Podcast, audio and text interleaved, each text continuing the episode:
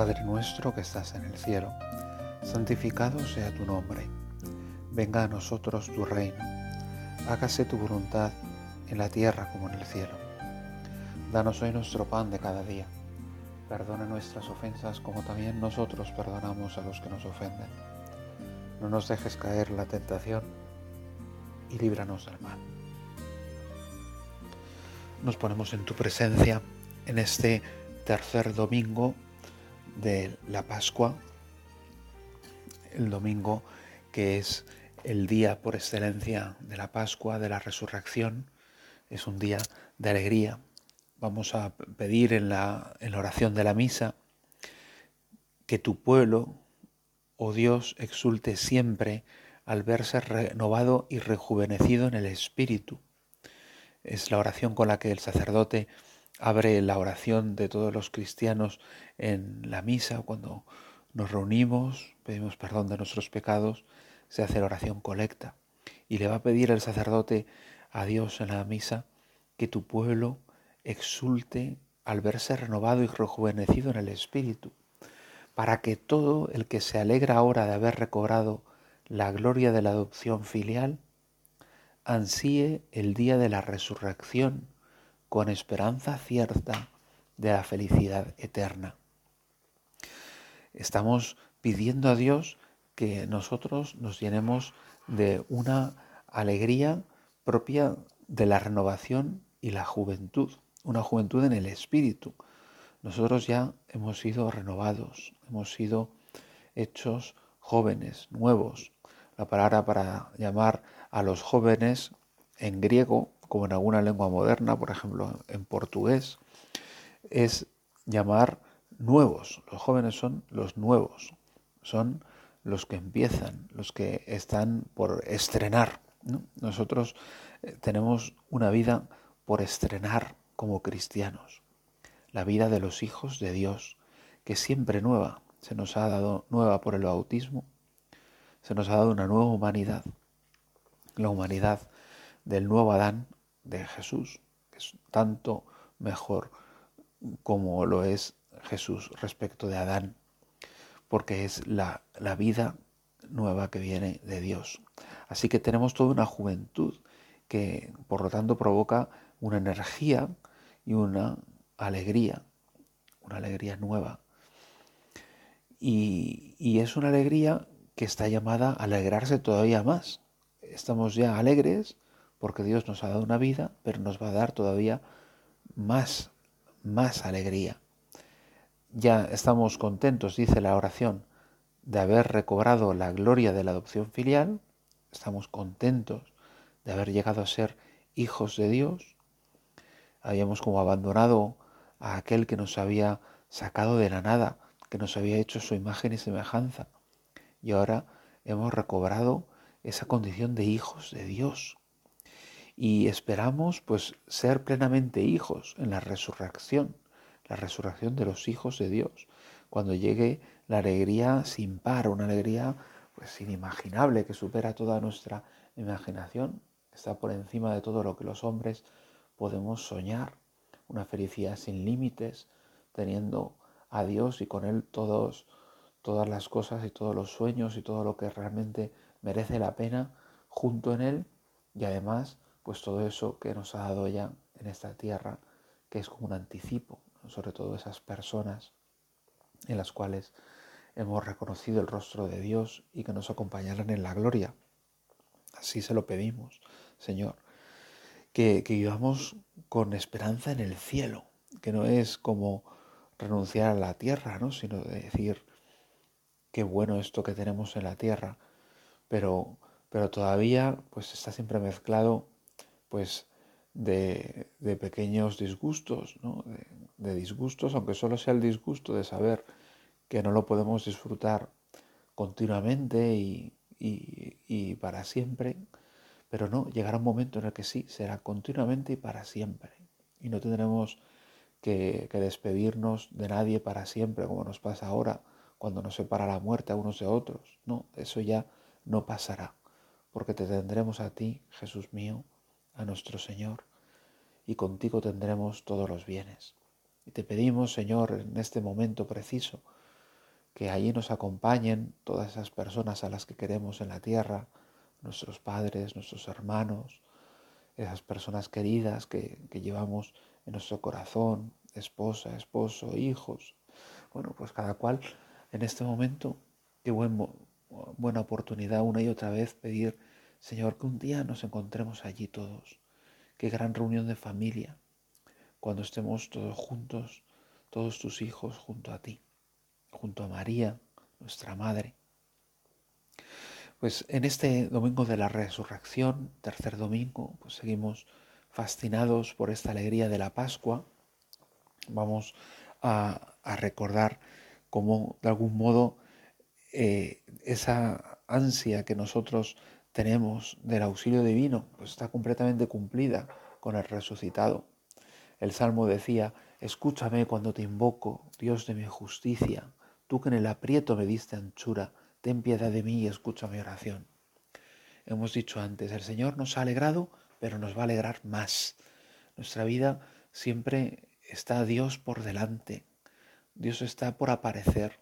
Dios está por abrir nuevas sendas, nuevos caminos, dar anchura, dar más felicidad, más plenitud, más alegría. Por delante te queda tanto, queda tanto por recibir de Dios y por eso nosotros, ahora que hemos recibido todos estos dones del cielo por la resurrección, la condición de hijos de Dios, la gracia que ha venido después de recibir el perdón de los pecados, y con la gracia, la fe, la esperanza, la caridad, los dones del Espíritu, los sacramentos por los cuales caminamos por las alturas, y la Iglesia, nuestra Madre la Virgen, en fin, todas estas maravillas que ya tenemos, que nos permiten, pues como digo, caminar por las alturas y mientras vivimos esta vida, no vivir solamente una vida humana, sino una vida de hijos de Dios. Cuando trabajamos, cuando estamos en familia, con los amigos, estamos ya sirviendo a Dios.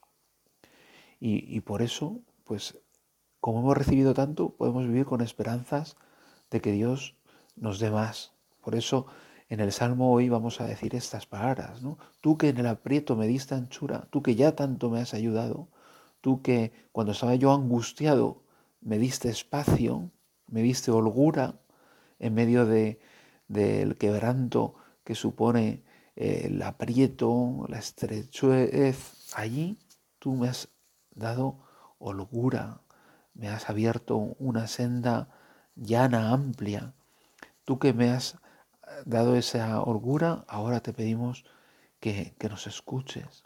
El Señor hizo milagros en mi favor y el Señor me escuchará cuando lo invoque.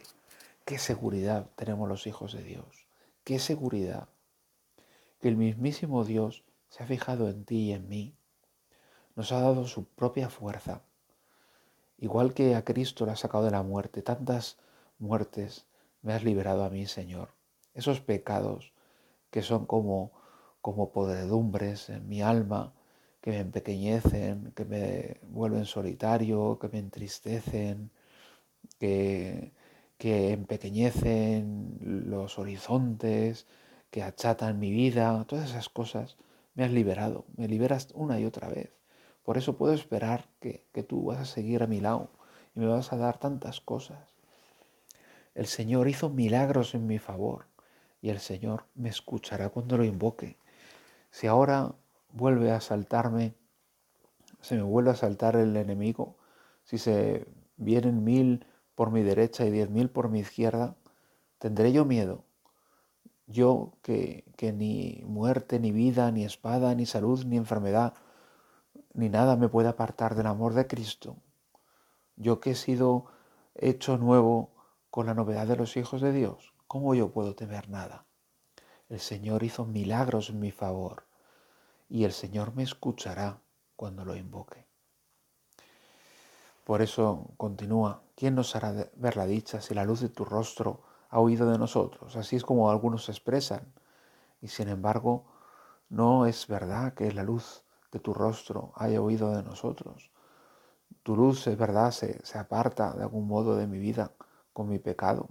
Mi pecado es oscuridad y, y de algún modo, pues, es poner una mano entre la luz de, los, de Dios y mis ojos. Y entonces dejo de ver, me vuelvo ciego.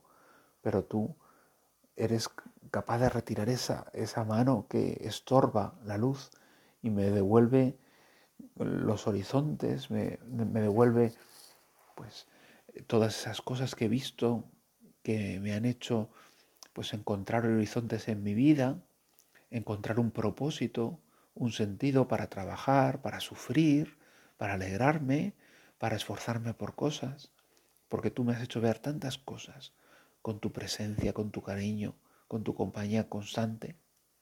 Por eso ahora yo puedo vivir con seguridad, sin miedo a nada. Y así acaba ese salmo delicioso. En paz me acuesto y enseguida me duermo, porque tú solo, Señor, me haces vivir tranquilo. No hay nada que inquiete más que una conciencia intranquila. No dicen que la gente que, que obra muy mal, luego comentan, este no sé si podrá dormir por las noches, ¿no? después de haber hecho tal cosa tan abominable.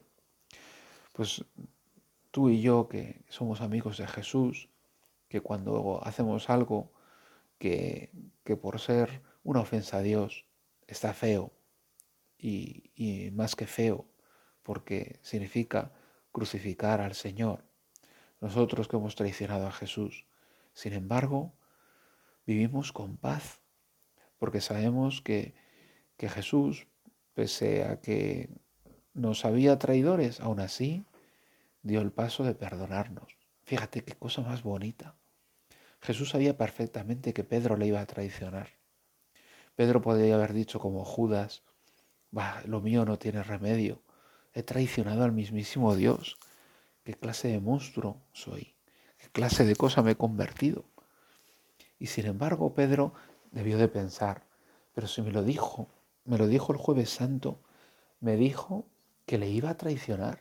Y a pesar de todo, fue libremente a Getsemaní y cuando yo saqué la espada para intentar evitar que, los siervos de los judíos lo atraparan, a pesar de todo, Jesús dijo, no, llevadme con vosotros. Impidió que, que me llevaran a mí, a Pedro, a los demás discípulos que estaban allí, curó la oreja de ese siervo que iba allí para, para eh, encerrarlo entre, en una mazmorra y llevarlo entre cuerdas. Fue libremente, con señorío, y abrió sus brazos en la cruz. Y eso no fue casualidad, no fue arrastrado a la cruz, sino que lo sabía desde el principio, nos lo había dicho tres veces, el Hijo del Hombre ha de padecer mucho, ha de ser vituperado, ha de ser abofeteado, va a morir, pero al tercer día resucitará. Jesús se antepuso, eh, se antepuso a todo, toda la tradición humana y sabiendo que, que tú y yo pues íbamos a pecar una y otra vez, a pesar de eso, ha dado su vida por ti y por mí. Por eso, en paz me acuesto y enseguida me duermo, porque tú solo, Señor, me haces vivir tranquilo. No tranquilo como el que peca y dice que da igual, ¿no? tranquilo porque un amor tan poderoso que me sostiene con una, una, una entrega, un cariño tal, un amor tan incondicionado, que me va a amar aunque yo le falle. Y si le fallo una vez, si voy con la misma humildad que fue Pedro y lloró y le dijo a la Virgen, he traicionado a tu hijo, y le diría a los demás apóstoles, no merezco no merezco el, nombre de Pedro que Jesús me puso.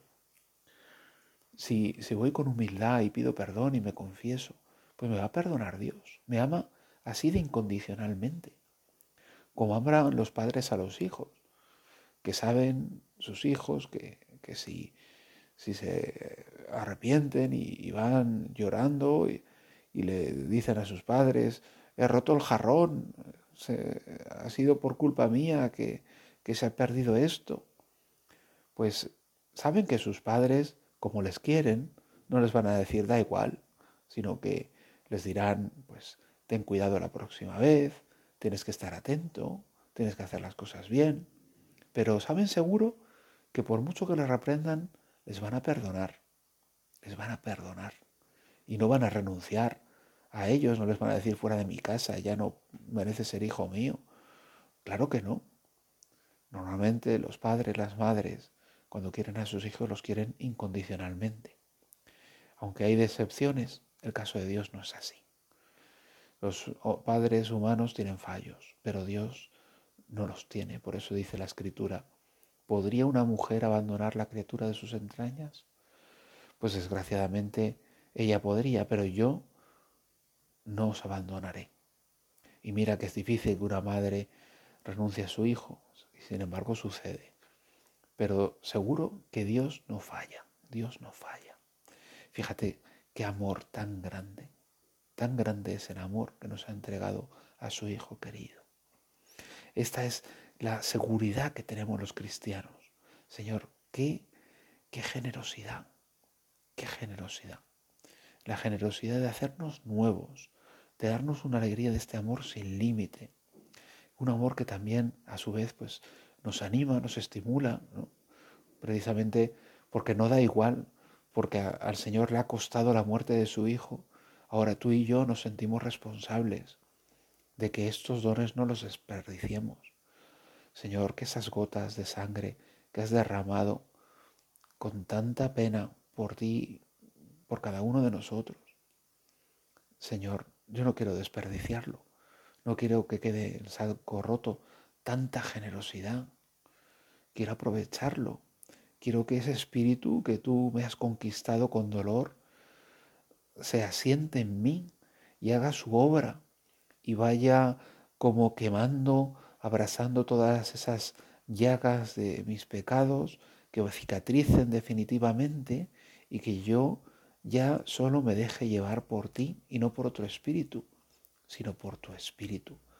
Que abandone esos espíritus infecciosos que pupulan por este mundo, el espíritu de la envidia, el espíritu de la soberbia, de la sensualidad, del amor propio desordenado, y que me deje guiar por tu espíritu. Que me deje guiar no quiere decir que no haga nada, sino que haga lo que tu espíritu me empuja a hacer. No es que no piense y que no me esfuerce, sino que piense con tu ayuda y me esfuerce de acuerdo con lo que tú me estás pidiendo en cada momento. Porque la gracia de Dios no es que venga a sustituir el esfuerzo humano, sino que la gracia de Dios, ese empuje que Dios nos da, es el empuje para esforzarnos. Y si tú te esfuerzas y si haces las cosas, aunque te cueste, no es que lo estés haciendo con tu fuerza sin la gracia, sino que la gracia te ayuda justamente a esforzarte, incluso cuando te cuesta. La gracia es la que te permite conseguirlo. Y si no estuviera la gracia, ni esforzándote lo conseguirías, ni siquiera aunque te esforzaras. Señor, ayúdame a ser dócil a ese espíritu, ese espíritu que tú nos has entregado en la Santa Cruz. Nos cuenta el Evangelio de este domingo tercero de, Pascua que Jesús, después de resucitar, se aparece una vez más a los apóstoles. Nos refiere el Evangelio este año, el la aparición que aparece en San Lucas, donde se nos cuenta que los discípulos de Jesús contaron lo que les había pasado por el camino y cómo lo habían reconocido al partir el pan. Es decir, es la aparición que tiene lugar en Jerusalén justo después de que los de Maús, que estaban tan cansados que intentaron que, que, Jesús se detuviera con ellos, después de que Jesús apareciera y se manifestara como, como quien realmente era, pues ya no les importó que fuera de noche y volvieron corriendo otra vez a Jerusalén a contar lo que había sucedido. Y entonces, cuando estaban contando estas cosas, se vuelve a aparecer a Jesús y dice, paz a vosotros. Lo mismo que nos cuenta también San Juan, paz a vosotros. Ellos, aterrorizados y llenos de miedo, querían ver un espíritu y les dijo, ¿por qué os alarmáis? ¿Por qué surgen dudas en vuestro interior? Mirad mis manos y mis pies soy yo en persona. Palpadme y daos cuenta de que un espíritu no tiene carne y huesos como veis que yo tengo. Jesús les deja claro, empíricamente, positivamente, de una manera palpable que Él no es un espíritu o una aparición o una especie de, situación psicológica colectiva, como han llegado a decir algunos, sino que es alguien palpable, está resucitado con su cuerpo. Tuvieron una experiencia empírica, en fin, los apóstoles pudieron tocar el cuerpo resucitado de Cristo, pudieron meter los dedos en sus llagas, como se nos cuenta de Tomás, y además lo vieron comer, dice que les pidió algo de comer y les dio una prueba de que era físicamente un, cuerpo para que lo notaran, tomó un trocito de, de pescado asado. También con un sentido más profundo, que nos hace ver pues, que Jesús también vive en comunión con nosotros. el comer juntos es un signo de comunión. Esa merienda de Jesús con los apóstoles en el lago después de resucitar también, también toman un pez asado, ¿verdad?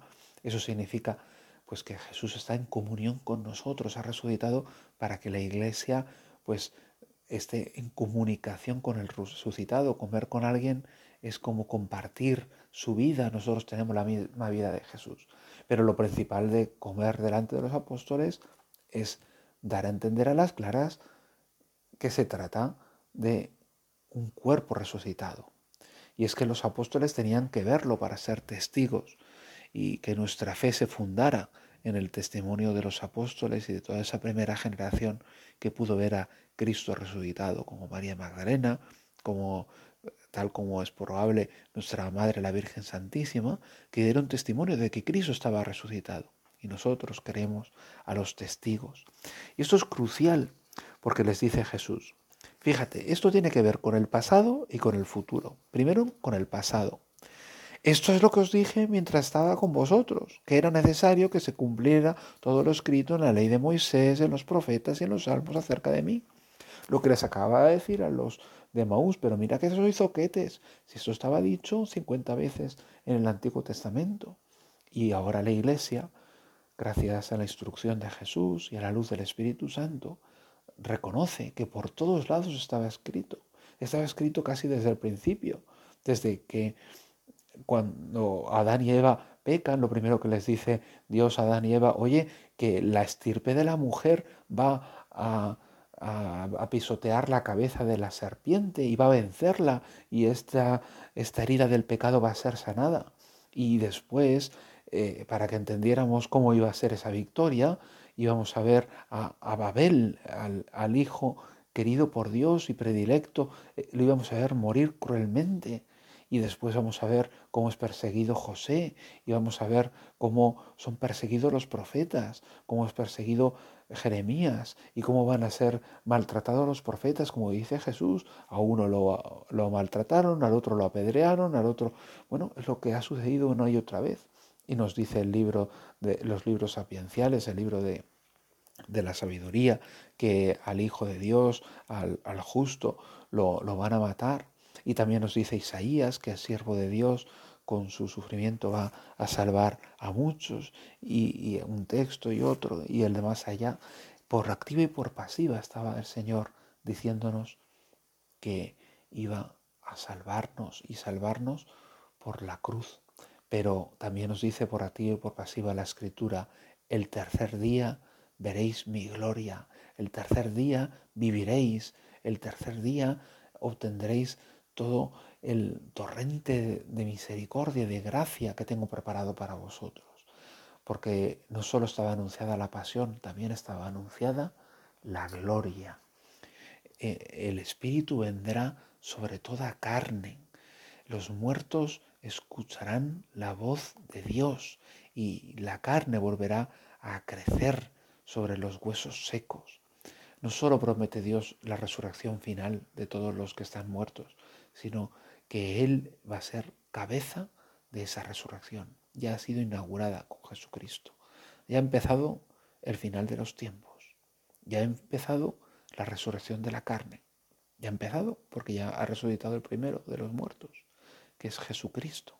Eres el primogénito de entre los muertos dice San Pablo. Es el primero. Y eso significa, para un judío, lo entendería bien rápido. Es como si dijéramos nosotros, ha empezado el apocalipsis. eh, aunque hoy en día Apocalipsis se habla Apocalipsis zombie, vete a saber. No, quiere decir, ha empezado el final del mundo, vamos, para que lo entendiéramos, entendamos. Estamos nosotros, los cristianos, en el final del mundo. Esta es la etapa final de la historia. Estamos ya en la antesala del juicio final, por así decir, porque ya ha resucitado el primero de los muertos, que es además el juez que va a juzgar a vivos y muertos. Bueno, pues lo primero es el pasado. La voz del profeta haya anunciado una y otra vez esta gran noticia. Pero también mira Jesús hacia el futuro. No solamente que nos dice, es que los profetas han anunciado una y otra vez, sino que a continuación dice, entonces les abrió el entendimiento para comprender las escrituras. Ahora nosotros con el Espíritu podemos entender las escrituras y averiguar en todos esos pasajes a los cuales me he referido, Abel, José, Jeremías, etcétera, Isaías. Allí se nos estaba explicando, como dice Jesús, así está escrito, el Mesías padecerá, resucitará entre los muertos al tercer día y en su nombre se proclamará la conversión para el perdón de los pecados a todos los pueblos, comenzando por Jerusalén. Vosotros sois testigos de esto. Por eso digo que se refiere al futuro, vosotros sois testigos de esto. Lo que estaba anunciado no solamente que esto sucedería, sino que en el nombre de Jesús se proclamará la conversión para el perdón de los pecados a todos los pueblos. ¿Y quién lo va a proclamar? Pues los cristianos, tú y yo, que hemos vivido esta, este acontecimiento. Los acontecimientos, lo principal es que sucedan. Lo principal es que sucedan. Nadie puede decir que, ha habido, por ejemplo, dos guerras mundiales si no hubiera habido dos guerras mundiales. Pero imagínate una persona que ha estado pues encerrada en una gruta, en un volcán en medio de la Polinesia y no se ha enterado que ha habido dos guerras mundiales. Esa persona que no las ha vivido, si no se lo dicen, es como si no hubiera sucedido. Y esto es lo que ha pasado en nuestro mundo. Dios ha venido a la tierra, Dios se ha hecho hombre, Dios ha reconciliado el cielo con la tierra, ha muerto por nosotros, nos ha abierto un camino de vida, de salvación, y esto es posible de tocar hoy, lo podemos acariciar con nuestras manos, tenemos los sacramentos a nuestra disposición, Dios te perdona los pecados cada vez que te confiesas, Dios está en el sagrario, tienes a la Virgen, a la Madre de Dios a tu disposición, para escucharte en todo lo que le quieras rogar y pedir y abandonarte en sus manos.